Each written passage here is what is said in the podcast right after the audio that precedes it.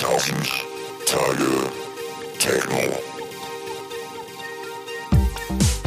Man konnte sich ja selber diese Plattenspieler gar nicht leisten, ne? weil so ein Plattenspieler so 1800 Mark gekostet hat. Es kommt eine neue Generation mit neuen Einflüssen, neue Artists, neue Gäste vor allen Dingen, die darauf feiern wollen und so. Und dann wechselt automatisch immer wieder mit diesem, mit dieser, mit diesem neuen, mit dieser neuen Generation auch ein neues Bewusstsein der elektronischen Musik. Bin halt ein Soundcloud-Boy.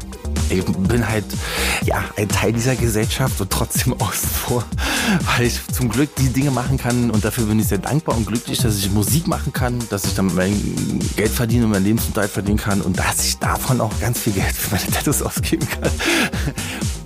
1000 Tage Techno. Now it can be told. Der Podcast von Jürgen Lahmann, direkt aus den Hastings Tonstudios Berlin. Präsentiert von Berliner Pilsner. Hello, das ist die Folge 10 von 1000 Tage Techno, das Ende der ersten Staffel Berliner Legenden präsentiert von Berliner Pilsner und da gibt es jetzt eine geballte Folge Berliner Ehrlichkeit. Ein absolutes Highlight in unserer Serie. Alfred Heinrichs, der Master des Melodic Techno, Subdub-Label-Chef und ein waschechter Berliner, genauer gesagt Lichtenberger. In Zukunft wird 1000 Tage Techno deutlich überregionaler, ja sogar internationaler. Und mit dem Abschluss der ersten Staffel haben wir eine Innovation. Den Maxi-Podcast, den 12-Inch-Podcast, die Extended Complete Version. Ehrlich gesagt war das gar nicht ein super geniales Konzept, aber wir haben so lange mit Alfred gesprochen und geplaudert, dass der Podcast weit über eine Stunde ging. Vor allen Dingen haben wir über Lichtenberg und die Berliner Bezirke gesprochen. Voll lustig für alle die, die sich dafür interessieren, aber für manche Music Lover und Podcast-Hörer vielleicht ein bisschen zu ausführlich und zu speziell. Deswegen gibt's von diesem Podcast zwei Versionen. Hier gleich die reguläre Folge und auf unserem Soundcloud-Kanal Alfred Heinrichs komplett in voller Länge, fast 75 Minuten, über Lichtenberg, über Berlin, www.soundcloud 1000 Tage Techno, nochmal www.soundcloud.com 1000 Tage Techno, 1000 immer mit 1000 ausgeschrieben, hier aber zur regulären Folge. Hello, Alfred Heinrichs ist da.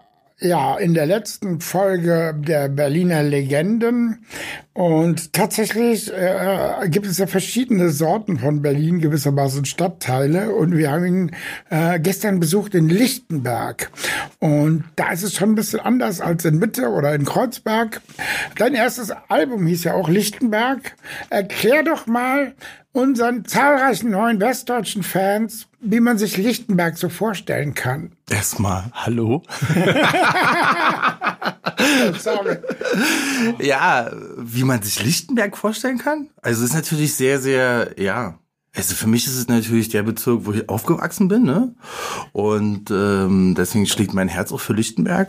Grenzbezirk von äh, Nachbarbezirk von Friedrichshain und im Zuge des Hypes, ne? Also es gibt es ja, gibt's ja irgendwie alle zwei, drei, vier, fünf Jahre einen neuen Hypebezirk. Nach Friedrichshain kam irgendwie Wedding, Kreuzberg und so weiter und so fort. Ne? Immer da, wo die Mieten eigentlich am günstigsten waren. Da war dann irgendwie auch der neue äh, zugezogene Hype. Und ähm, dieser Hype, also warum ich mein Album auch so genannt habe, war ja dann auch, jeder, der also zuzieht nach Berlin, der sagt, er will unbedingt nach Friedrichshain. Ne? Und irgendwann hörst du halt immer nur Friedrichshain, Kreuzberg und Lichtenberg ist aber für mich, mein Herz schlägt halt für Lichtenberg. Also musste ich natürlich Ja, auch mein Album nennen. Eigentlich, was du sagst, das gibt es ja auch tatsächlich in anderen Städten. Äh, oder das ist ja das, was dann auch mit Gentrifizierung, bla bla, immer beschrieben ist.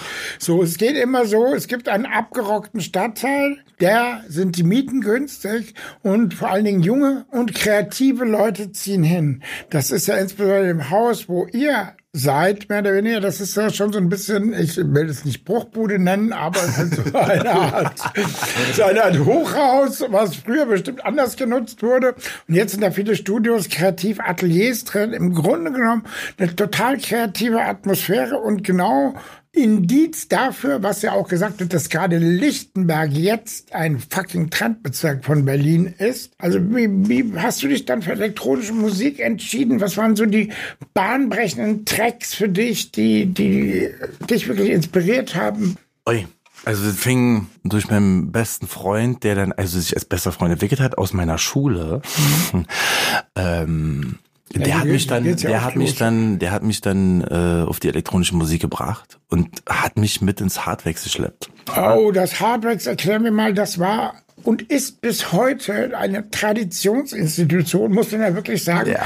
Ein Plattenladen, der wirklich Anfang der, also seit Ende der 80er, Anfang der 90er war das die Stelle, wo in einem Zeitalter ohne Internet, ohne alles, war das der Ort, wo es eben die Schallplatten die angesagtesten gab. Und im Grunde genommen stand Hardwax so weit, es gab noch eine Menge anderer Plattenläden, damals sogar die großen Häuser wie Saturn und WOM. WOM gibt's glaube ich, gar nicht mehr. Gab es damals schon Saturn? Weiß ich gar nicht. War. Ich weiß aber, nicht, also da, Wom, es ich gab große, erinnern, Wom große Kaufhäuser. Hm? Es gab auch andere Plattenläden, die hatten eine Importplatte und eine kleine Ecke, aber der Kultladen, da wo alle DJs waren, in, in der heißen Zeit 91 und dann auch später, das war das Hardwax. Und es gibt einen Namen, den man für immer mit dem Hardwax verbinden wird, auch wenn er da jetzt schon seit Jahrzehnten nicht mehr arbeitet.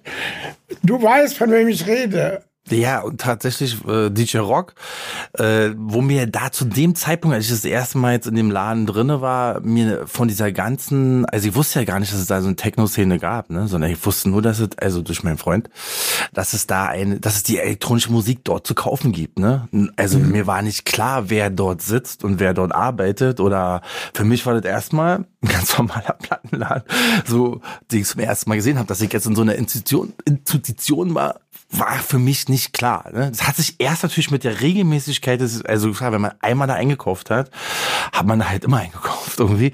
Und mit diesem Weg, ne, den man da also dort bestritten hat, hat man natürlich dann auch äh, äh, irgendwann gewusst, wer da eigentlich sitzt. Und quasi hat mir meine erste Platte Rock über die Ladentheke geschoben. Und das war dann, ist mir dann sicherlich erst War das eine geile klar Platte oder würdest du im Nachhinein sagen, war es etwas, was an anderen nicht verkaufen konnte? Das wusste ich auch erst viel, viel später, ne? Dass natürlich, dass Importe kommen und so, dass so 300 Stück gepresst werden und dass natürlich erstmal äh, die auch noch hinter der Ladentheke teilweise rumgerannt sind, äh, DJ-Stars waren, das war mir alles nicht bewusst, da lief ja dann, da liefen ja alle rum, irgendwie von LM, äh, Tanit und so, aber mir war gar nicht bewusst, wer das eigentlich war, weil ich wusste ja nicht mal, dass, dass es überhaupt Clubs, also ich war ja so jung, ne, dass ich nicht mal wusste, dass es überhaupt Clubs gab, wo diese Musik überhaupt gespielt worden ist. Also wusste ich auch nicht, dass es DJs gab, die die, die Musik, Musik gespielt Also es hatte sich alles als viel, viel später entwickelt. Also ich hatte erst ähm, die elektronische Musik gehört, bevor ich, bevor mir dann viel, viel später klar wurde, dass es Ort, Orte gibt, wo diese Musik gespielt worden ist. Das ist eine sehr schöne Technosozialisation. Und naja, so ein fixes Kerlchen wie du lernt dann ja auch relativ schnell. Und äh, wie kam dann deine Karriere, das selber auflegen? Okay, du hast ja am Anfang, das kann man sich ja auch heute gar nicht mehr vorstellen. Das, so Platten waren ja doch, gerade die Importe, relativ teuer. Ich glaube, so Anfang der 90er irgendwas zwischen 11 und 14 D-Mark oder so. Oder Ja, bis zu da- 20 Mark, Bis zu 20, 20 sogar Mark, für ja. Amerikanische Platten. So. Und für, für jetzt einen Schüler wie dich, wie viele Platten hast du da in der Woche gekauft? Um, In der Woche war da nicht viel möglich. Also wir reden da vom Monat. Ja. vom, du, also ja mein, du warst schon jede Woche da, hast dumm rumgestanden, galt so gesehen auch nicht als der absolute Top-Kunde. na, richtig, weil ich ja noch viel zu jung war und tatsächlich ging es dann noch um Taschengeld, ne? Ja, klar, Sozusagen, nein, logisch. äh, Und dann hat man die 50 Mark Taschengeld in fünf Platten im Monat, hat man sich dann da geholt. So ungefähr.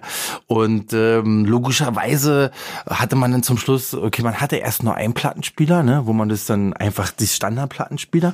Und dann bin ich halt irgendwann in den, irgendwann durch einen Zufall bin ich äh, in den ersten Techno-Club gerutscht.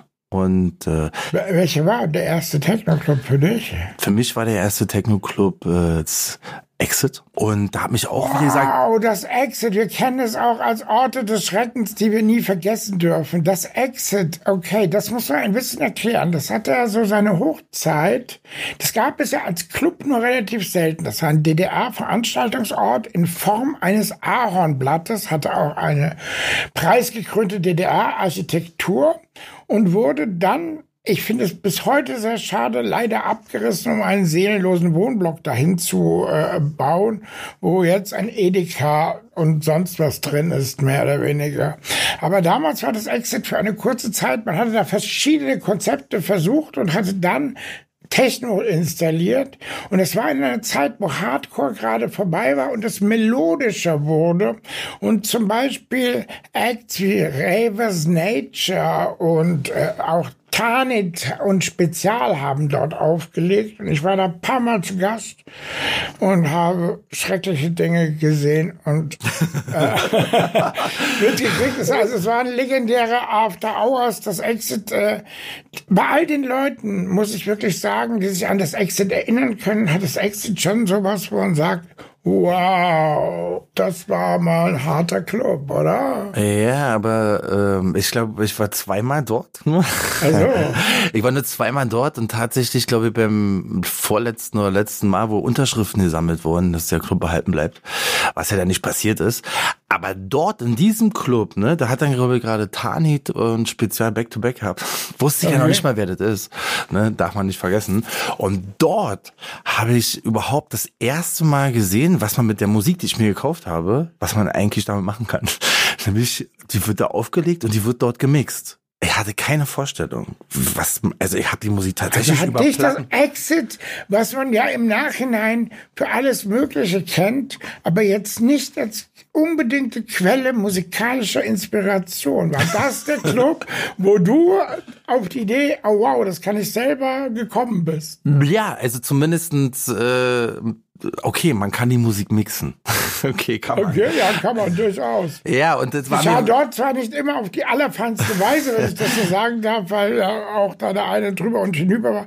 Ich entsinne mich an eine, eine Geschichte, dass ich selber mal Co-Veranstalter von der Love Parade Party im Exit war, wo unsere Gäste tatsächlich Koma und Taucher waren. Kennst du noch Koma und Taucher? Taucher ist jetzt der musikalische Partner von Tala 2XLC, der in Frankfurt diese wunderbare Idee hat, das Technomuseum zu ent, äh, äh, entwickeln. Und äh, ja, der Taucher war damals schon ein lustiger Bursche, der.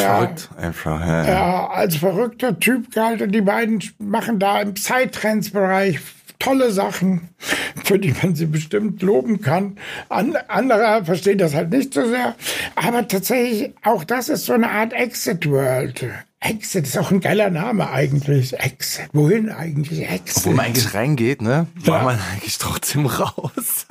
Na, es ist die Flucht in eine andere Realität, in eine andere Zeit. Also das, ich werde das Exit Aussteigen immer. Einfach, ja. ja, es ist tatsächlich eine, eine, wenn jetzt Soziologen über Techno sprechen, könnte man von einer eskapistischen Strategie reden, ins Exit zu gehen, weil es war wirklich tatsächlich äh, sich ausklinken und es sind schreckliche Dinge dort passiert, über die jetzt nicht gesprochen werden sollen. Aber okay, du bist inspiriert worden. Ja, nee, aber wirklich. Und nun zu einer kleinen Werbeunterbrechung. Die erste Staffel 1000 Tage Techno ist nun vorbei. Und was kann man machen, außer sich die ersten Folgen wieder und wieder anzuhören und sich auf die Specials freuen, die wir euch vor Beginn der zweiten Staffel präsentieren. Oder auf unser aufregendes Live-Event am 10.01., über das ihr so viel erfahren werdet, wenn ihr Facebook und Insta bei uns äh, verfolgt. Ja, viele von euch sind ja erst durch uns auf den Geschmack gekommen, Podcasts zu hören. Manche sind sogar noch einen Schritt weiter gegangen und sind sogar bei Hörbüchern gelandet. Ja, einer der ganz großen Trends des Jahres, Podcasts und Hörbücher. Beim Autofahren, auf dem Weg zur Arbeit, entspannt im Sofa, relax in der Herrensauna, die Möglichkeiten sind unbegrenzt. Hörbücher sind ein weites Feld und wer hier wirklich weiterhilft, ist Spooks, die geniale Hörbuch-App. S-P-O-O-K-S. Die App kann man sich kostenlos im Apple oder Android Store runterladen und mit ihr findet man ganz einfach, welches Hörbuch es auf welcher Plattform gibt. Man kann ganz gezielt suchen nach seinen Lieblingssprecherstimmen oder nach Autoren, Themen, Genres. Die ganze freie Welt der Unterhaltung in einer App. Ich zum Beispiel höre gerade von Michael Herden Elvis, das Leben des King of Rock'n'Roll. Das ist wirklich gut gemacht. Vor 60 Jahren betrat Elvis Presley zum ersten Mal in seinem Leben ein Aufnahmestudio. Drei Jahre später lag ihm die Welt zu Füßen. Die Audiostory beschreibt seine einzigartige Karriere von Elvis Anfängen seiner Militärzeit in Deutschland und den Hollywood-Jahren bis zu seinem grandiosen Bühnencomeback. Viele O-Töne von Zeitzeugen, zum Beispiel seinen Begleitmusikern und aufschlussreiche Interviews runden das Hörbuch ab. Wer Elvis hören will, der geht nachher zu Spooks. Hier geht es weiter mit Alfred Heinrichs. So, damit hatten wir praktisch den Anfang. Der Anfang hatte war das Hardbacks. Da hast du gesehen, wow, es gibt diese verrückten Platte. Du hast das Exit gesehen, wow, man kann die mixen. Wie ging's dann weiter? Naja, und dann tatsächlich bin ich dann irgendwann wieder zurück. Also immer wieder, also mich hat's tatsächlich immer wieder zurück in den Osten getrieben, zu den da wo meine Herkunft einfach war, meine Eltern sind ja dann vom Moabit, da war, gab es dann so die ersten Möglichkeiten in diesen Jugendclubs auch diese Platten mal mit lauter Musik aufzulegen und dort zu üben. Weil man konnte sich ja selber diese Plattenspieler gar nicht leisten, ne? Mhm. Weil ja so ein Plattenspieler so 1800 Mark gekostet hat. Tatsächlich, ja. ich erinnere mich, als ich irgendwann mal welche gekauft habe, waren die Preise schon deutlich gefallen. Äh, für normale Techniks halt. Aber okay. War das denn nicht so, dass in Lichtenberg, ich gebe jetzt ganz ehrlich zu, es war nie meine Hut. Ich war damals dann, also sehr viel weiter als Tresor, E-Werk, ja, vielleicht noch Prenzlauer Berg habe ich mich nie rausgetraut. Getraut. Ja, ich habe am besten gewohnt und das war für mich tatsächlich so eine, eine, es ist ja bis heute für viele Leute in Charlottenburg so, dass sie immer noch kategorisch vom Osten reden, den komisch finden und dort niemals hingehen würden. Genau wie es in Lichtenberg auch welche gibt, die vom Westen reden und den beim besten Willen nicht einfallen würde, mal nach Charlottenburg zu fahren. Also es gibt's ja immer noch, oder? Also ich bin da eigentlich relativ offen. Ja, du schon, aber äh bin eigentlich relativ offen, aber ich muss ehrlich gestehen, dass ich tatsächlich auch nicht so viel aus dem Osten rauskomme. Also innerhalb der Stadt, sagen wir jetzt mal so. Aber ich habe jetzt nichts gegen die einzelnen Bezirke, aber. Ja, der Berliner lebt in seinen Kiezen, sagt man ja auch. Absolut, so, absolut. Äh, und äh, tatsächlich ist ja auch jeder Kiez hier im Grunde genommen so wie in Westdeutschland teilweise Großstädte sind. Ich glaube, Kreuzberg alleine hat 300.000 Einwohner und Lichtenberg wegen mehr als 250.000. Das ist dann ja auch so groß wie äh, eine normale Stadt im Ruhrgebiet. Äh, was für einen Einfluss hat die Love Parade so ein bisschen auf deine Vita gehabt. Naja, und dann logischerweise, als ich mich dann immer mehr für die elektronische Musik interessiert habe und wusste, dass dann irgendwann, dass es da auch Clubs gibt und so weiter, ne, war ja klar, ähm, war dann, glaube ich, 91 meine erste Berührung, 92 mit der Love Parade am Kudamm. Ne? Okay, die habe ich ja beide mitveranstaltet. Die 91er war die, die erste, wo es halt Wagen aus Frankfurt und aus Köln gab. Die 92er, die war schon viel größer gewesen. Äh, und die war die, wo es äh, monatelang kein Regen gab in Berlin und mitten während der Love Parade diese Gott, dieser gottverdammte Regen einsetzte, der dann auch einige Anlagen lahmgelegt hat und wirklich ähm, am nächsten Tag standen der BZ die größten Niederschläge seit Beginn meteorologischer Aufzeichnung, was für mich und den leider verstorbenen Ralf Regis als Partyveranstalter sich nicht unbedingt besonders günstig auf die Kassensituation ausgewirkt hat. Es war ein totales Desaster. Welcher von der warst du? Erinnerst du dich noch? Ja, na, also, also ich war definitiv, es, es kriegt's schwer zusammen, aber also, es kann, glaube ich, da nicht die gewesen sein, weil ich weiß, dass wir noch mit Supersockern durchs Europacenter gerannt sind und da alles überschwommen war, draußen so heiß war und wir uns gegenseitig mit diesen. Es könnte die gewesen sein. Und dann die Treppen und die Rolltreppen ist es, da war ja so ein Brunnen drin in dem Europacenter. Ja, ist, ist ja genau, und der ist quasi die Treppen runtergelaufen, weil alle in diesem in diesem Brunnen drinne standen und ich, und das war auf jeden Fall Anarchie. das, war immer, das, war, das, war, das war die Freude und das wird auch niemand vergessen und ehrlich gesagt, ja, Nostalgie hin, Nostalgie her. So schön, wie es bei der Love Parade auf dem Kudamm war, wurde es dann später nie mehr. Siegessäule, alles Ich wollte es nicht sagen. Ja. Nein, aber es ist aber die traurige Wahrheit. Mhm. Die. Sache ist die, es gibt da gerade ganz interessante aktuelle Entwicklungen, schauen wir mal. Äh, ja, okay, du wie gesagt, hast in den Ostclubs aufgelegt. WM66 war auch ein bisschen ein Laden, wo du immer präsent warst. Genau, also und dann äh, hat man natürlich sich irgendwann diese Plattenspieler geholt, ne, und hat dann auch zu Hause vielleicht aus den Jugendclubs raus nach Hause und hat dann halt diese Tapes gemacht, ne. So, und dann hat man eigentlich diese Tapes äh, untereinander unter den Freunden verteilt, ne? Und dann war es auch tatsächlich so, dass man, also man hatte nicht nur, man, man hatte so ja immer Clubs, wo man halt jahrelang jedes Wochenende war, von Freitag bis Sonntag. Und in diesen Clubs hat man dann angefangen, sogar diese Tapes zu verkaufen. Für 10 Mark. Ja, so. Und dann sind diese Tapes halt langsam so rumgegangen in dem Kreis und außerhalb von seinem Kreis und so weiter und so fort. Und dann hat dieses also zufälligerweise den Booker von dem vom WM66 erreicht. Ah, okay. Und dann hat, hat man einen Anruf bekommen oder über, also es war ja noch damals ein bisschen schwierig ohne Handy, aber man hat dann gehört halt, okay, der interessiert sich dafür und dann ist man da hingefahren. Seit wann hast du beispielsweise ein Handy, frage ich mich mal. Boah. Kannst du es noch ungefähr nominieren? Oder was war dein erstes Handy? Ich glaube, das war noch, ja, das, ich glaube, das war, ein, es war noch ein E-Plus-Handy, ein Motorola. Motorola und jeder Akku hat drei Stunden gehalten. Also man musste halt, man hat zwei Akkus gehabt und musste die halt immer re- getrennt voneinander aufladen. Ich glaube, das war schon so 97 oder so. Ja, ja, das- das ist ja tatsächlich auch so. Techno hat ja auch ganz viel mit dem technischen Fortschritt zu tun.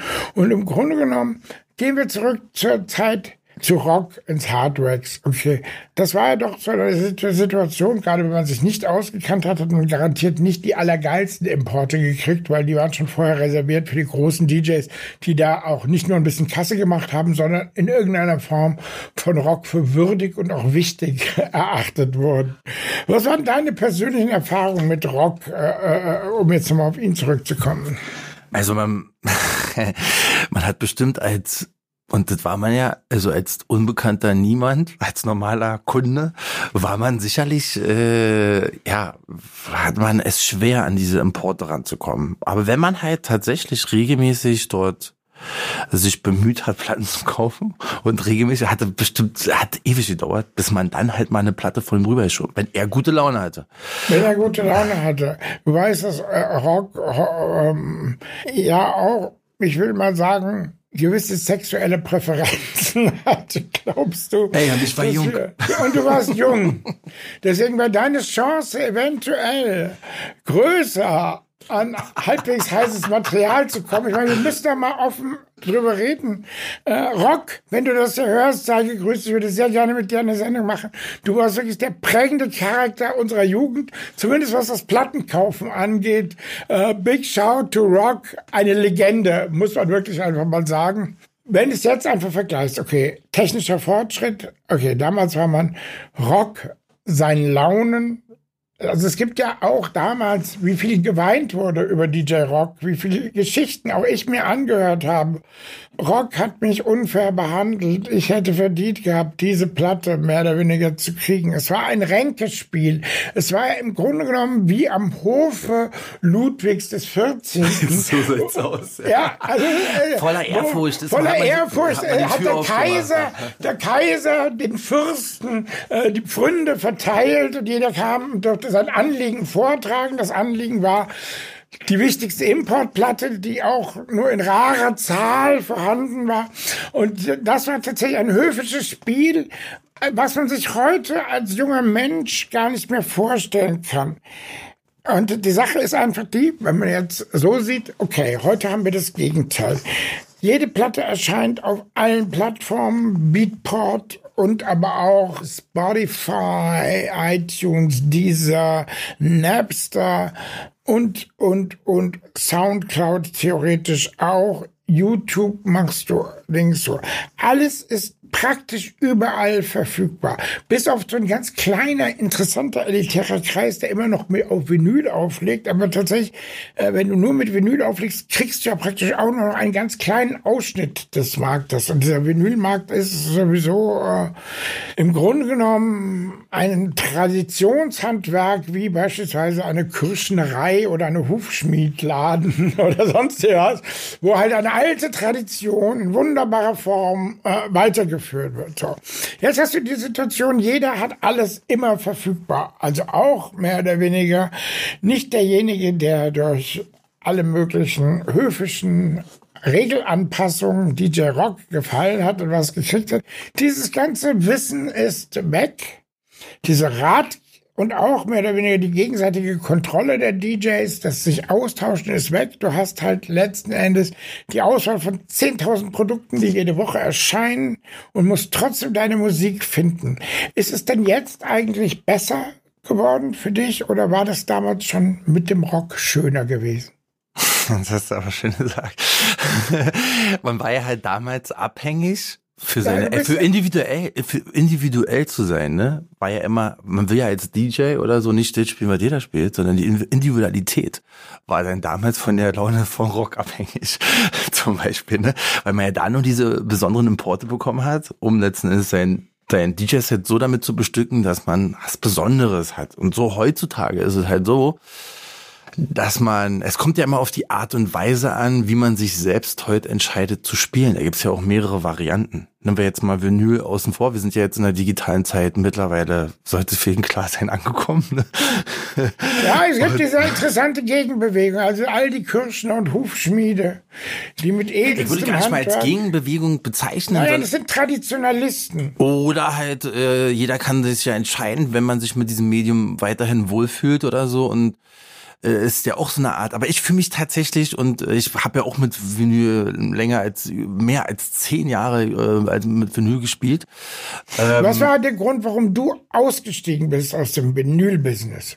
Also für mich ist erstmal klar, dass dass man also eine Vinyl geht, spielt man halt von A bis B, ne? So und dann war viel oft klar, okay, also es ist für mich ganz doll wichtig. Äh, man hat keinen Eingriff, man kann nur abspielen sozusagen. Ne? Mhm. Und manchmal ist es aber auch so gewesen, oh, wenn ich jetzt zum Beispiel eine Platte angehört habe, war der Beat cool, aber das Thema nicht meins. Und manchmal ist das Thema total toll, aber der Beat geht gar nicht.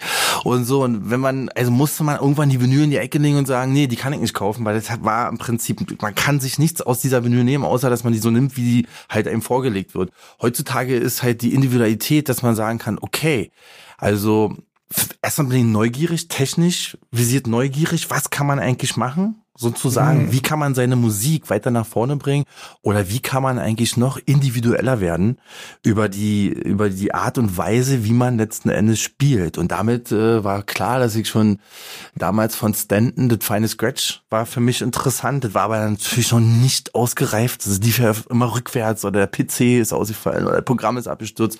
Es war also zum Anfang noch sehr rumpelig, ne? Und trotzdem war ich sehr, sehr stark neugierig, wie man letzten Endes mehrere Variationen von Genres und so mit in die Musik mit einfließen lassen kann. Ohne jetzt, äh, also ich kann heutzutage kann ich sagen, okay, ich kann mir Sachen nehmen, inspirieren lassen von, also ich werde von jeder Musikrichtung inspiriert, von Hip-Hop, von Volksmusik, von, ich kann alles einfließen lassen. Auch von Mallorca-Hits eigentlich? Ja, Sowieso. natürlich nicht, aber letzten Endes, letzten Endes. Warum kann natürlich nicht? Das, ich finde, das ist ein geheimes Kapitel, was wir irgendwann mal aufschlagen müssen. nicht, vielleicht nicht wir beide, aber Techno-Fans, also insbesondere die Love Parade-Generation, hat sich ja weiterentwickelt und es hat dort Entwicklungen gegeben, die im Verborgenen stattgefunden hat, über die man schon mal nicht jetzt sprechen muss. Aus andere Gründe, mehr oder weniger mit Vinyl aufzuhören, äh, beispielsweise ein Westbam, kann ich ruhig so sagen, hat ganz klar gesagt, dass die Kunst, Plattenspieler richtig aufzustellen, im Grunde genommen über die Jahre abhanden gekommen ist. Äh, und man einfach mit einem äh, schlecht sitzenden Plattenspieler gegenüber Leuten, die damals mit CDs oder heute digital auflegen, äh, einfach total scheiße aussah, wenn dann mehr oder weniger eine Nadel springt und hopst und so weiter und so fort und bei einem großen Festival äh, man dann einfach soundmäßig so unterlegen ist gegenüber neuerer, modernerer Technik, äh, dass es ihm keine Freude mehr gemacht hat, so sehr ihm das Mixing und das Scratching und so Spaß gemacht hat. Ja, für mich, ja, es geht ja um die Qualität auch richtig. Leider war es dann so, dass die Anlagen der Clubs alle auf digital äh, eingestellt waren. Wenn du halt mit Vinyl angekommen bist, dann äh, waren die 100 Prozent nicht mal 15 der, also der Lautstärke im Club. Du konntest ja nicht mehr mit Vinyl spielen, sondern du musstest, also ab irgendeinem Zeitpunkt musstest du tatsächlich, und das war bei Superflu zum Beispiel so, mit denen haben wir ja regelmäßig gespielt und die waren ja noch lange auf Vinyl gespürt. Also die mussten tatsächlich wie ein Live-Act, mussten die im Club einen Soundcheck machen mit Vinyl und dann musste sich tatsächlich alles, ähm, musste alles runtergefahren werden für den Digitalbereich. Ähm, und das ist natürlich sehr, sehr anstrengend, wenn man irgendwo hinfahren muss. Und natürlich die technischen Fauxpas und die Möglichkeit, nur von A bis B zu spielen, äh, keine Loops drin machen zu können und so weiter und so fort. Äh, also, dass man letzten Endes, finde ja, ich persönlich, kreativ, man wird halt tatsächlich kreativ, also mit den Möglichkeiten, die man heute hat, fühlt man sich oder habe ich mich persönlich kreativ eingeschränkt gefühlt.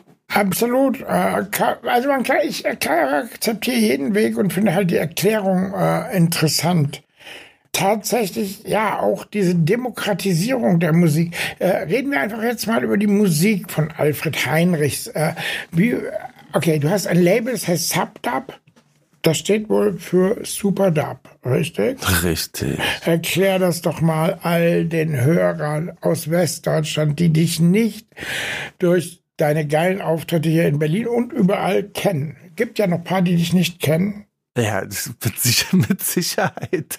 Ja, genau. Wie darf man sich Alfred Heinrichs, der hier in Berlin doch schon, ich meine, du bist ja schon so ein bisschen eine Kultfigur hier. Das muss man ja einfach mal so sagen. Aber erklär doch jetzt mal deine Musik den Leuten, die noch nichts davon gehört haben und warum sie vielleicht mal reinhören sollten. Also, Musik zu erklären ist immer sehr, sehr schwierig, ne? Absolut. Aber du kannst ja was vorsingen. auch schwierig, weil ich nicht singen kann. Ähm, aber die Geschichte davon, also die Geschichte ist erstmal, also dass es natürlich eine Entwicklung ist natürlich, die jetzt über viele, viele Jahre geht. Und fangen wir mal bei Superdub an, ne? Also die Entstehung von diesem Name alleine erstmal war, dass wir äh, dieses Label in der Mini-Mahlzeit 2005, äh, also ich und Sascha Bremer, wir haben das ins Leben gerufen. Warum haben wir das ins Leben gerufen? Weil wir bestimmt über 100 Demos rausgeschickt haben, die sich niemand, also vielleicht haben sie sich welche angehört, aber die haben sich halt nicht zurückgemeldet, außer Anja Schneider. Und Anja Schneider hat sich zurückgemeldet. Ja, das, äh, oh, Props zu Anja Schneider. Absolut. Man muss wirklich Anja Schneider kann man nicht genug loben, muss man da einfach wirklich mal wieder sagen. Und wir waren ja dann ein Duo, ne? Heinrichs und Hirtenfellner. Und Warum äh, eigentlich Hirtenfeller? Hirtenfellner ist halt der Original, Sascha Hirtenfellner und Sascha Bremer ist halt äh, der Name seiner Oma. So, und Ach Hirtenfeller so, ist der Originalname. Ich dachte, ich dachte den Namen seines Lieblingsboxers, okay. So, und, und äh, genau, und äh, wir fanden aber unsere Musik äh, persönlich so toll, dass wir gedacht haben, wir müssen die trotzdem auf Vinyl rausbringen. Und dann haben wir die, haben wir Subdub erfunden. Und äh, dadurch, dass wir gerade in der Minimalzeit unterwegs waren und der Dub-Mix von jeder Single immer der minimalste Mix war, und wir halt immer noch Vocals und Melodie mit reingemacht haben, also den minimal so ein bisschen, ein bisschen mehr hinzugegeben haben in die Musik, als eigentlich erlaubt war für Berliner Verhältnisse ähm, haben wir es dann einfach Super Subdub genannt, also Abkürzung von Super Dub. Also das heißt, der, der Super Dub Mix quasi war dann halt unser Hauptmix quasi. Und das ist dann tatsächlich sehr gut eingeschlagen und ab dann brauchten wir auch zum Glück keine Demos mehr verschicken, weil dieses Label mit dem ersten, mit der ersten Single echt gut durchgeschlagen ist. Wir haben echt viel Vinyl verkauft damals noch und äh, sind dafür heutzutage auch noch sehr dankbar. Mhm. So heute angekommen, Okay. Heute angekommen. Äh, dieses Projekt hat sich, hatte sich dann irgendwann aufgelöst, 2012, weil jeder seine eigene musikalische Solokarriere ähm, angestrebt hat. Und heute würde ich sagen, äh, bin ich natürlich von diesem Minimalkram schon lange weg also das, heute hört sich das alles so ein bisschen mehr wieder Rave-mäßig an bei mir. Also ich stehe halt auf äh, emotionale Parts, aber im Gegensatz auch zu sehr harte Beats und die können ruhig auch ein bisschen schneller sein. Ähm, ja, also eigentlich so ein bisschen Rave angehaucht wieder. Ein bisschen erinnert es. Okay, erklär doch mal so ein bisschen, du hast es wirklich über die Jahre mitverfolgt.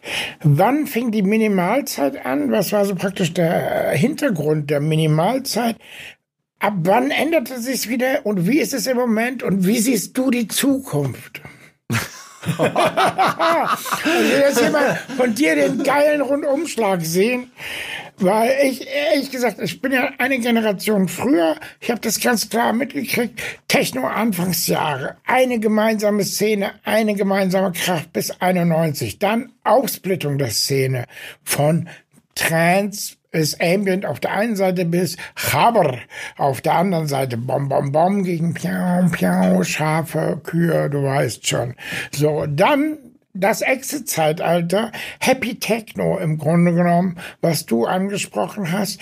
Gleichzeitig aber auch äh, äh, Marusha, diese Rave Overkill, äh, der dann in solchen Produkten wie das Modul und äh, dem praktisch Kinderrave-Schrott gemündet hat.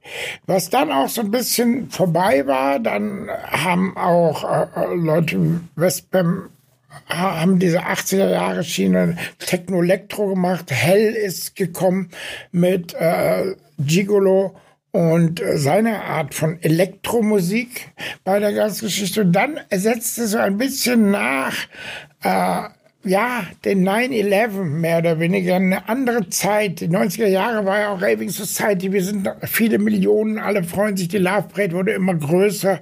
Es war eine riesige Euphorie da. Und dann war auf einmal halt mit 9-11, das ist das, was Westbam auch immer erzählt, auch in seinem Buch war eine andere Zeit angekommen, wo wir merkten, oh wow, es ist doch nicht Weltfrieden. Es gibt da welche, die hassen uns wie die Pest und mögen nicht, dass äh, wir gemeinsam groß feiern und uns kreativ selbst entfalten, sondern dass es doch ganz andere Werte mehr oder weniger gibt. Und seitdem ist ja auch dieser Spirit von damals, dass Weltfrieden da ist, äh, weg. Und äh, Techno hat so einen Rückzug angetreten. Da fing meiner Meinung nach so ein bisschen das Elektrozeitalter an, zum Minimal-Zeitalter zu werden. Oder liege ich da jetzt mit der Beschreibung so far falsch? Erklär du es mal aus deiner Sicht.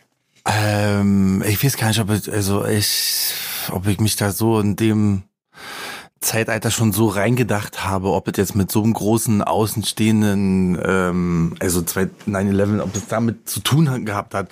Für mich als meinem Empfinden, ne, also war das so, dass, dass Techno, jeder an Techno verdienen wollte und dass die Kommerzialisierung von Techno bis hin zu äh, äh, es lief ja dann überall im Radio, überall. Also als ich mit, als wir angefangen haben, Techno zu machen, war das so eine revolutionäre Punkstimmung außerhalb der Gesellschaft, in Abbruchgebäuden und so und außerhalb im Prinzip. Und dann hat's ja immer einen größeren Weg, Kommerzialisierung in die Mitte gefunden, bis die Love Rate 1,2 Millionen und so weiter und so fort. Ja, und das war bis, dann, bis im Prinzip äh, diese Techno, Jahr 2000 ungefähr. diese, genau, bis diese Techno so ausgeschlachtet war, dass, weiß ich nicht, äh, ich dann auch das Gefühl hatte, also, also so um die 2001, 2002 gab es einen Rückzug, äh, weil es, glaube ich, gar nicht mehr so viele Menschen, auch selbst in dieser Stadt Berlin, also haben ja viele Clubs auch geschlossen, weil die ja nicht mehr zu füllen waren.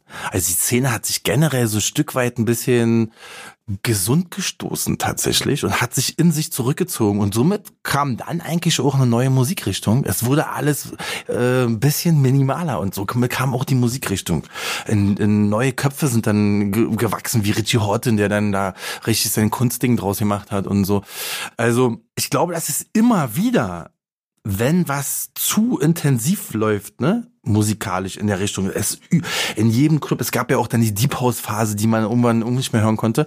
Äh, danach dann Tech House, Deep House und so. Es gibt immer eine intensive, eine, also eine ganze Drehung der Szene, weil man halt von dieser Musikrichtung dann einfach, also auch, glaub, ich habe immer das Gefühl, dass dann Leute irgendwann noch überdrüssig sind. Die gieren nach was Neues. Es kommt eine neue Generation mit neuen Einflüssen, neue Artists, neue Gäste vor allen Dingen, die darauf feiern wollen und so. Und dann wechselt automatisch immer wieder mit diesem, mit dieser, mit diesem neuen, mit dieser neuen Generation auch ein neues Bewusstsein der elektronischen Musik. So sehe ich das. Oh, das finde ich eine hochinteressante Theorie. Also, meiner Meinung nach leben wir ja clubmäßig sowieso, aber auch altersmäßig innerhalb einer Generation gibt es doch ohnehin total verschieden. Ein Spektrum vom Bewusstsein zu elektronischer Musik, vom verrückten Feierspanier, der eigentlich hier ist, weil er sich einklinken will und mal so richtig drei Tage wach durchfeiert, bis zum äh, Senior oder nur ab und zu mal ausgeht, dann halt, was er sich zu FX Twin ins Funkhaus geht oder zu, zu, zu solchen äh, kunstartigen Events, äh, bis zu, ich könnte jetzt ungefähr 32 andere Techno-Charaktere aufzählen, mehr oder weniger, die allesamt 1000 Tage Techno hören sollen, weil wir jedem was zu bieten haben, aber die tatsächlich sehr unterschiedlich sind. Und du sprichst ja doch so ein ganz spezielles Publikum an, auch mit dem Slogan I am Melodic Techno. Äh, das ist sehr emotional, deine Techno-Musik, oder? Wie würdest du es beschreiben? Genau. so. Weil es, es, also, habe ich mich nicht als einfühlsamer Moderator eben gerade zeigen können. Auf jeden Fall ist es bei mir angekommen. also, ja, wie soll ich sagen? Also für mich sind Emotionen in der Musik halt ganz toll wichtig, ne? So. Also emotionale Parts, aber genauso finde ich so so so kalte harte Beats. Und für äh, äh, sind mir sehr, sehr wichtig. Und ich versuche gerade, also, oder hab, das, meine Musik hat sich in die Richtung entwickelt, dass ich diese beiden unterschiedlichen, eigentlich hart und emotional, versuche in Musik zusammenzufügen. Das hört sich für mich an wie Klaus Lage, hart, aber innen ganz weich oder so. Ja. Ja, nein, es ist, nein, es ist tatsächlich, äh, ich empfehle einfach mal, äh, ja, wo, wo kriegt man denn deine Musik eigentlich? Wo? Also wenn man jetzt sagt, okay, man hat diese Sendung gehört, man fand jetzt Alfred Heinrichs cool, man ist entweder ganz jung und auf der Suche nach interessanter Musik von interessanten Menschen oder man ist ganz alt, hat von diesem Jungspund Alfred Heinrichs noch nie was gehört und denkt sich, okay, der Lahmann, was, wen hat er denn da schon wieder ausgepackt? So, ich möchte jetzt mal was hören von Alfred Heinrichs. Welche Möglichkeiten habe ich denn da eigentlich? Also es gibt ja sehr, sehr, sehr viele Möglichkeiten heutzutage, wo man Alfred Heinrichs hören kann. Zum Beispiel natürlich auf meiner persönlichen Soundcloud-Seite. Da sind natürlich erstmal, ist erstmal alles konzentriert auf einem Punkt, ne? Also gibt es halt Sets, äh, gibt wo man Set und deine eigenen Tracks. Auch. Genau und die EPs kann man sich natürlich auch komplett die aktuellen Sachen und natürlich auch die ganze den ganzen Backup-Katalog, den kann man sich kann da man sich das da downloaden? Nee, kann man nicht. Da kann man also sicherlich finden einige den Weg von den jungen Leuten das zu tun, aber letzten Endes es bietet die Plattform an sich jetzt erstmal keinen keine Möglichkeit jetzt also seit Gibt's da eigentlich GEMA für für Soundcloud Hörungen. Ich glaube, das, ist, das, glaube ich, das einzige, einzige Portal, ähm, das sich da irgendwie durchgemogelt hat, wo man das halt nicht, die das halt nicht machen müssen. Ähm, es, man kann sich auf Soundcloud aber die Sets runterladen, ne? Und äh, habe ich ein äh, Free-Label, das nennt sich Sub-Free. Und da gibt's mittlerweile, glaube ich, auch 18 oder 19 EPs, die man sich auch runterladen kann. Okay, und das heißt Sub-Free. Sub-Free. Und das kann, könnte ich mir ähm, runterladen bei den Plattformen, wo es auch 1000 Tage Technik gibt, bei iTunes, Deezer, Spotify nee, das ist dann, oder wo, oder das ist dann nur speziell, das ist dann nur speziell bei Sub-Free, äh, sowie ist dann speziell nur bei Soundcloud ah, zu finden. Und also du bist ein Soundcloud-Boy gewissermaßen. Ein Glück, dass es uns jetzt auch auf Soundcloud gibt. Bin halt ein Soundcloud-Boy, tatsächlich, ja. Und ähm, wenn man natürlich Geld ausgeben will und äh, so begeistert ist, dann kriegt's man natürlich, kann man es natürlich äh, äh, bei Spotify streamen oder wenn man halt DJ ist und mit der Musik arbeiten will, kann man natürlich zu Beatport gehen naja, und sich pass mal, aber jetzt mal, reden wir hier mal von Geld ausgeben. Also, du hast ja deine tragischen Jugendjahre hier mal miterzählt. Ein scheiß Fuffi Taschengeld gekriegt und damit nichts besser zu tun gehabt, als zum Rock zu gehen, die Reste zu kriegen, gewissermaßen. So. Das nenne, ich, das nenne ich Fandom pur und meine gesamte Bewunderung dafür. Letzten Endes ist das Premium-Abo Abo von Spotify für was auch immer sie nehmen dafür, ein Zehner oder whatever mit Family dran, noch ein bisschen mehr oder das Free-Teil, was echt nervt, ganz im Ernst. Äh, das ist ja wirklich ein Bruchteil der Sache und es steht dir zur Verfügung nicht nur die Musik von Alfred Heinrich, sondern du kannst streamen, was immer du willst. Es gibt, glaube ich, ja auch fast keinen Künstler mehr, der sich verschließt vor diesen Streaming-Portalen. Spotify ist wohl mit Abstand das Wichtigste. iTunes dolle Sache für Ältere wie mich. Die haben dann irgendwann mal, noch bevor Spotify überhaupt so richtig war, haben sie ein Apple Music Abo abgeschlossen, was dazu führte, auch viel weniger Geld für Musik auszugeben, weil du konntest ja auch runterladen, was du wolltest. Und jetzt gibt's noch Spotify und so ultra reiche 50-Jährige. Manche von ihnen haben beides, weil tatsächlich gibt es auf Spotify manche Sachen, die es auf Apple Music nicht gibt.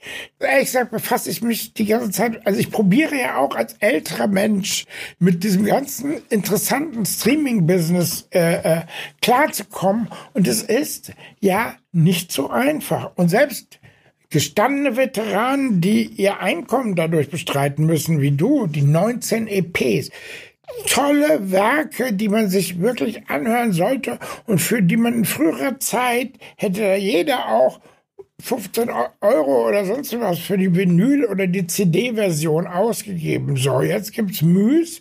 Die sind zwar erhältlich, wenn man stark sucht, findet man die auch, aber bei dir bleibt nichts mehr hängen.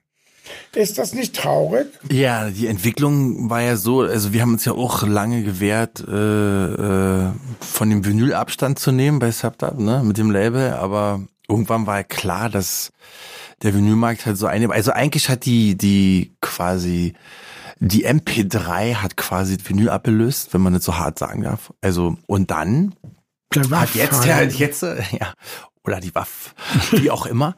Und jetzt hat quasi irgendwann äh, das Streaming halt die MP3 oder die Waff abgelöst, ne, irgendwie. Und das ist natürlich ein harter Weg nach unten gewesen, wenn man überlegt, dass man tatsächlich noch, als wir mit diesem Label gestartet haben, äh, 2005, theoretisch davon noch hätte nur von dem Plattenverkauf leben können. Ja? Und das heutzutage ist, hat sich jetzt so entwickelt, dass durch das Streaming ähm, es ja, eigentlich ist Streaming nur das Rettungsboot gewesen, noch überhaupt was von, von dem Endverbraucher zu bekommen, damit er nicht zu YouTube geht und sich das so illegal runterlädt.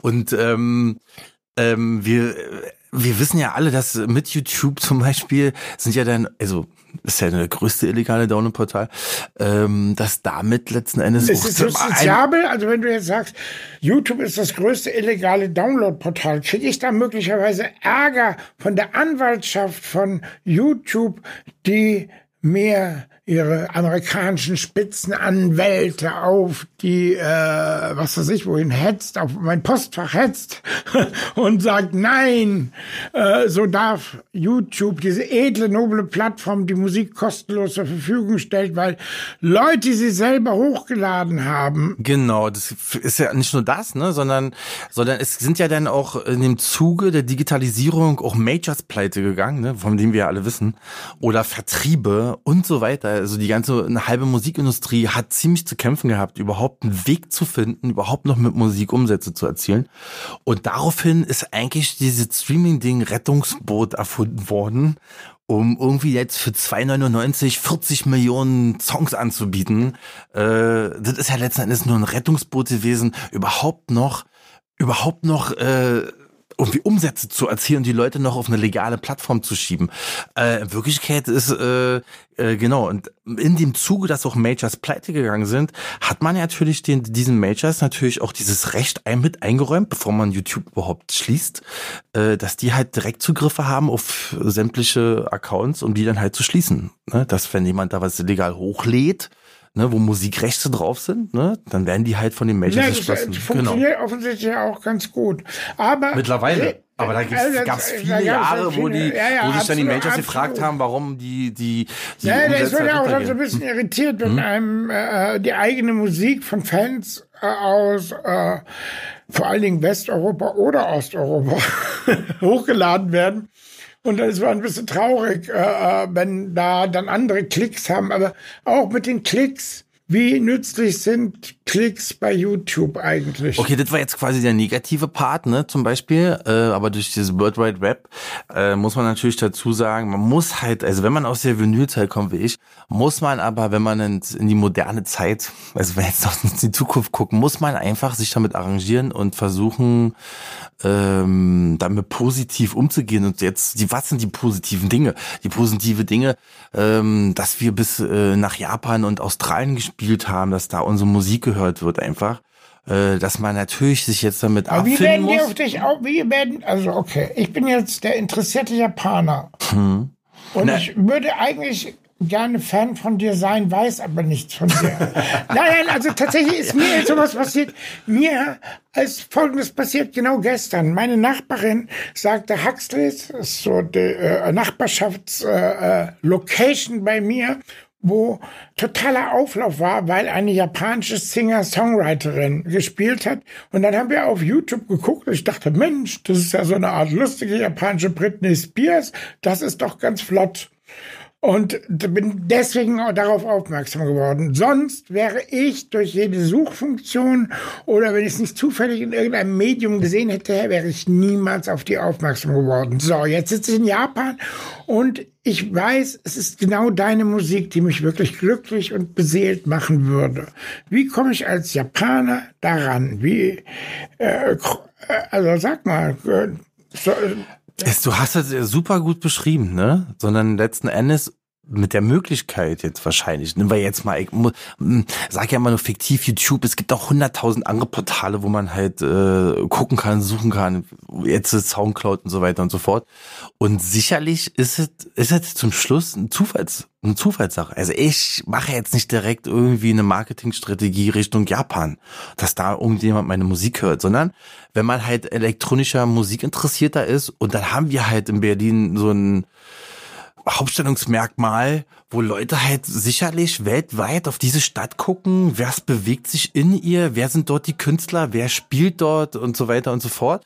Ähm, wenn man halt zum Beispiel Resident war in der Bar 25, ne, und dann halt in Clubs spielt oder ja, so. du sprichst es ja schon an. Es Also es- ja es ist jetzt- Dingen, es ist sind die natürlich- Veranstaltungen, Es ist natürlich, sind viele Wege einfach dann ein, ein, ein international erkanntes Label, anerkanntes Label, wie High Grade damals, ne, äh, ähm, und dann sind sicherlich auch, äh, und man, wir dürfen ja nicht über, nur über Hardwax hier sprechen, es wird sicherlich in Japan auch ein Hardwax geben, sozusagen, wo Importe Ja, stattfinden und so weiter.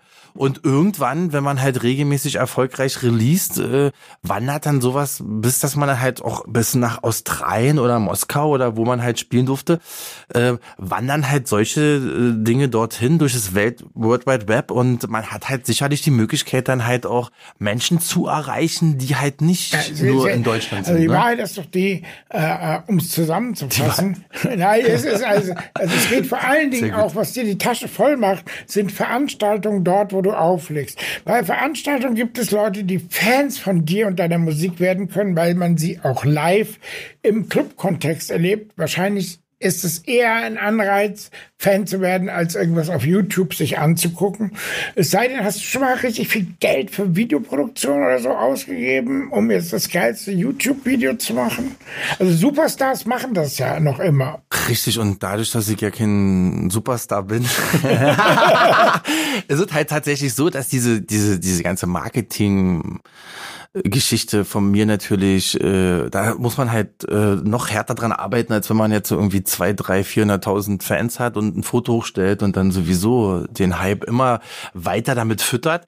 So, ich muss mir wirklich äh, selber persönlich äh, äh, Dinge einfallen lassen oder muss immer am Ball bleiben, zumindestens äh, die Menschen oder die Fans da draußen, die ich habe, mit Dingen zu füttern, quasi, oder neue Okay, Inspirationen. Und, und dann, wenn wir jetzt über so ein Video reden oder so, dann habe ich selber viele Kameras zugelegt und muss halt, äh, musste mich auch selber in solche Geschichten reindenken und Videos drehen und so weiter und so fort, weil man sich halt nicht für 15.000 Euro ein Musikvideo äh, Wie leisten wichtig kann. sind ich meine, was, wenn der weiß über dich, dass du äh, drei Viertel deiner Gagen für Tattoos ausgibst? Nein, Quatsch. Äh, dass du tatsächlich finde es zu wenig.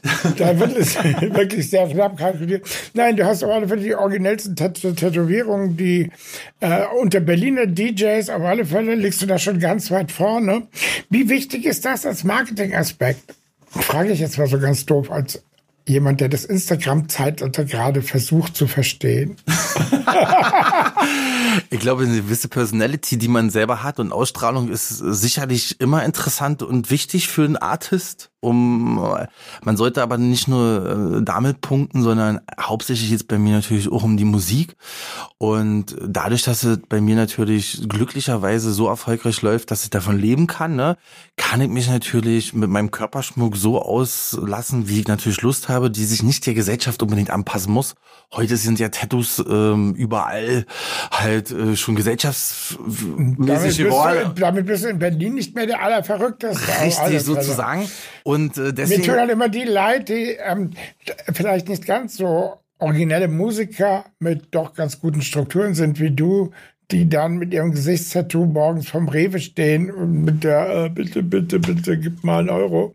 Äh, das ist, ist ja auch eine Entscheidung, die man lebenslang trifft, letzten Endes. Und ja, genau, ich konnte, konnte mich zum Glück äh, für diesen Körperschmuck entscheiden und deswegen mache ich da wahrscheinlich auch immer weiter, weil die, weil, ja, ich bin halt, ja, ein Teil dieser Gesellschaft und trotzdem außen vor, weil ich zum Glück die Dinge machen kann und dafür bin ich sehr dankbar und glücklich, dass ich Musik machen kann, dass ich dann mein Geld verdienen und meinen Lebensunterhalt verdienen kann und dass ich davon auch ganz viel Geld für meine Tattoos ausgeben kann und äh, mich so ausdrücken kann, individuell für mich. Äh, aber das hat letzten Endes, das ist was ganz Persönliches für mich, bedeutet das was ganz Persönliches und hat jetzt nicht, ich lass mich jetzt nicht tätowieren, um damit einen Eindruck bei Instagram das zu erschaffen. Wollte ich, das wollte ich auch niemals sagen. Das war natürlich ein kleiner Witz. Auf der anderen Seite, ja, du hast gesprochen über mehr oder weniger Kollegen, die 200.000, 300.000, 400.000 Fans haben. Unter Fans versteht man ja heutzutage oft gar nicht diejenigen, die wirklich die Streams gezielt anhören, sondern äh, die letzten Endes Follower in den sozialen Medien sind. Wie siehst du da die Entwicklung? Was ist denn da wichtig für dich? Und was machst du, um dort mehr oder weniger aufzufallen und die Gemeinde zu füttern, um nicht Tattoos. sofort, ja, am Ende dann doch Tattoos, oder? Nein, Spaß, Spaß. Okay, Musik, Musik, Musik, Tattoos, Tattoos, Tattoos, beschissene Bilder, hier mal bei mir im Podcast auftauchen. Nein, also die Entwicklung, die Entwicklung geht ja immer dahingehend, also man kann, also es gibt ja wahrscheinlich viele, viele Konzepte da irgendwie. Ähm, aber es geht erstmal, also erstmal geht es jetzt in die Richtung Instagram da bin ich wahrscheinlich auch schon viel zu spät mit dabei. Aber es ist auch da für mich irgendwie generationsübergreifend, dass halt sich immer eine neue Generation abgrenzen will von der alten, weil sie sich für neu und anders empfinden möchte. Und äh, da ist natürlich, wenn die Eltern bei Facebook sind, ähm, haben natürlich die Kinder keinen Bock mehr, da präsent zu sein, weil es einfach altbacken ist. Das bedeutet, es gibt immer, es gab erst MySpace, dann gab es Facebook, dann gab es Absolut, ja, Also und so, weißt du, es entwickelt sich halt immer weiter. Dinge. Aber hm? es entwickelt sich ja gerade gar nichts weiter. Man sagt eigentlich, also man dachte ja, also gerade ältere Leute wie, okay, dann gibt es jetzt Instagram, da gibt es das Nebenmedium Twitter, was eigentlich nur durch den amerikanischen Präsidenten bekannt ist. Dann gibt es Snapchat, von dem selbst junge Leute mir die ganze Zeit sagen, das ist nur wirklich total tot, seit Insta die gleichen Funktionen hat wie Snapchat. Und AKA beispielsweise haben vor... Nimm dir, mal, nimm dir jetzt mal Facebook, MySpace und, und Instagram. Es gibt keinen Unterschied zwischen diesen Medien, aber es gibt immer diesen unterschiedlichen Hype und dass es neu ist. Du kannst ja auch als Artist, kann ich mich übermorgen... Äh, Schnullerbatzen Paul nennen, ne? Mit der gleichen Musik, bin aber total neu, weil ich halt Schnullerbatzen Paul heiße und nicht mehr Alfred Heinrichs. Das bedeutet, dass letzten Endes Namen sind halt immer Schall und Rauch, aber prägen trotzdem ja immer eine bestimmte Generation. Wie war jetzt dein Alternativname? Schnullerpatzen-Paul. Schnullerpatzen-Paul. Ja, das aber hört sich ja eigentlich so an. So ist halt äh, eigentlich Insta auch nicht neueret wie, wie, äh, wie Facebook, ja, aber es definiert sich neu durch die Leute, die sich abgrenzen wollen von den anderen. Und so war es halt schon immer gewesen, wird's halt, und nach Instagram wird Glaubst halt wieder das nächste die Leute, also sagen wir so, okay, das ist jetzt hier so eine Art Branchenfachgespräch. Ich muss ja sehr aufpassen mit den DJ-Stars, nicht immer so über auch die gleichen Sachen, die mich umtreiben, zu sprechen, sondern das, was die normalen Leute interessiert. Sind soziale Medien nicht im Grunde genommen auch schon wieder ein Ding von gestern oder was noch mit dazugehört, aber eigentlich so Autos wie beispielsweise Fernseh gucken, die ganze Zeit auf Facebook rumhängen oder auf Insta. Also gerade auf Insta, wo es dann nur Bilder zu sehen gibt und hin und her. Also so im Grunde, ich merke das ja selber, du siehst es ja selbst bei den Followerzahlen bei Facebook, die gehen zurück, weil junge Leute sich abmelden, keinen Bock mehr darauf haben oder auch Datenskandal und Facebook ist das neue Facebook ist so, naja, muss man mal gucken, wie sich das entwickelt. Es sind vor allen Dingen unsere Generation, 40 äh, bis 60-Jährige, die für die Facebook, wo dann auch noch was zu schreiben irgendwie ganz attraktiv ist, die bleiben auf Facebook. Instagram sind halt nur Bilder, sind halt nur junge Leute. Da ist halt dann der Hype auch da wirklich Bildcontent, der wunder wunderschön oder super super interessant oder Tattoo Tattoo Tattoo ist. Äh, da ist ein gewisser Druck da äh, dass du da einfach gut aussehen musst, äh, was man auch erstmal hinkriegen muss und nicht allen gelingt, muss man ja auch sagen. So manche Insta-Accounts fragst du dich auch hin und her, äh, was soll denn die Scheiße eigentlich? Also ich fühle mich da sehr oft als jemand, der auch mal ganz gerne was liest, nicht so gut unterhalten.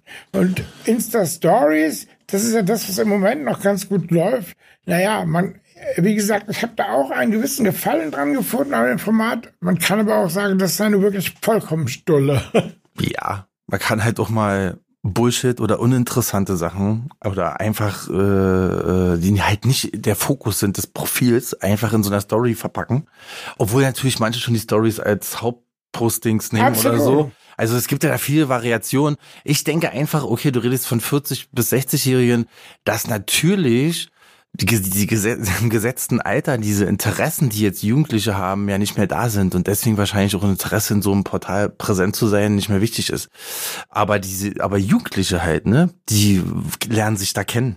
Kennenlernplattform, die können sich da präsentieren oder können auch das Gefühl haben, dass sie vielleicht selber ein Insta-Star werden oder werden die sogar und verdienen damit sogar Geld.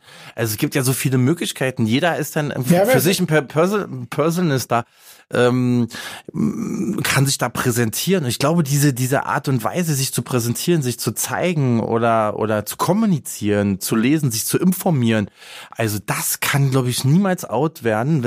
Die Form der Art und Weise hat sich eigentlich nur geändert.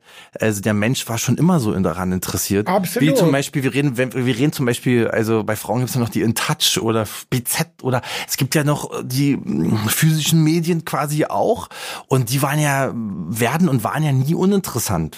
Die bleiben ja trotzdem also sich zu informieren und anderen dabei zuzugucken, was die, wie die leben und was die machen, das gab es schon immer. Also wir gucken mal jetzt irgendwelche Zeitschriften an, ähm, äh, wie Bravo oder was ich was, wo immer auch sehr, sehr viel Personality der Stars äh, gezeigt worden ist, wie man sich ins Leben der Reichen reindenken kann oder der Armen oder Schicksalsschläge oder wie auch immer. Die Menschen sind ja immer darin weiter interessiert und deswegen wird solche Plattformen wie, wie Instagram immer weiter geben. Alfred, ich möchte dir sehr danken für deine Zeit. Das war, glaube ich, Top Entertainment. Ich hoffe, ihr seht das auch so. Props to Lichtenberg und äh, ja, das war diese Folge 1000 Tage Techno. Ich bedanke mich und sage Tschüss.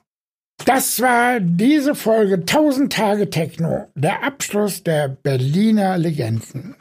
Danke, Berliner Pilsner. My Pilsner is over the ocean, my Pilsner is over the sea. If I'd only had one wish for free, bring back that Pilsner to me. Oh Mann, oh Mann, oh Mann. Berlin Du bist legendär, Berliner Pilsner.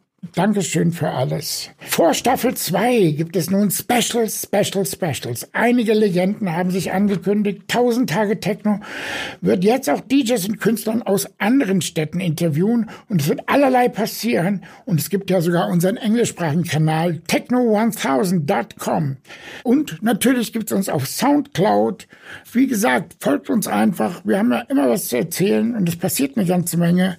Ich wünsche euch eine schöne Weihnachtszeit und äh, bleibt uns gewogen. Dieter Meier von Yellow gibt es von uns als Weihnachtsgeschenk. Dazu auch mehr auf unseren Social-Kanälen. Bis bald. Ciao. Das war eine Folge 1000 Tage Techno, dem Podcast von Jürgen Lahmann. Direkt aus den Hastings Tonstudios Berlin. Präsentiert von Berliner Pilzner und Zebra AudioNet, der Podcast Company von Zebra Luschen. Tausend Tage Techno.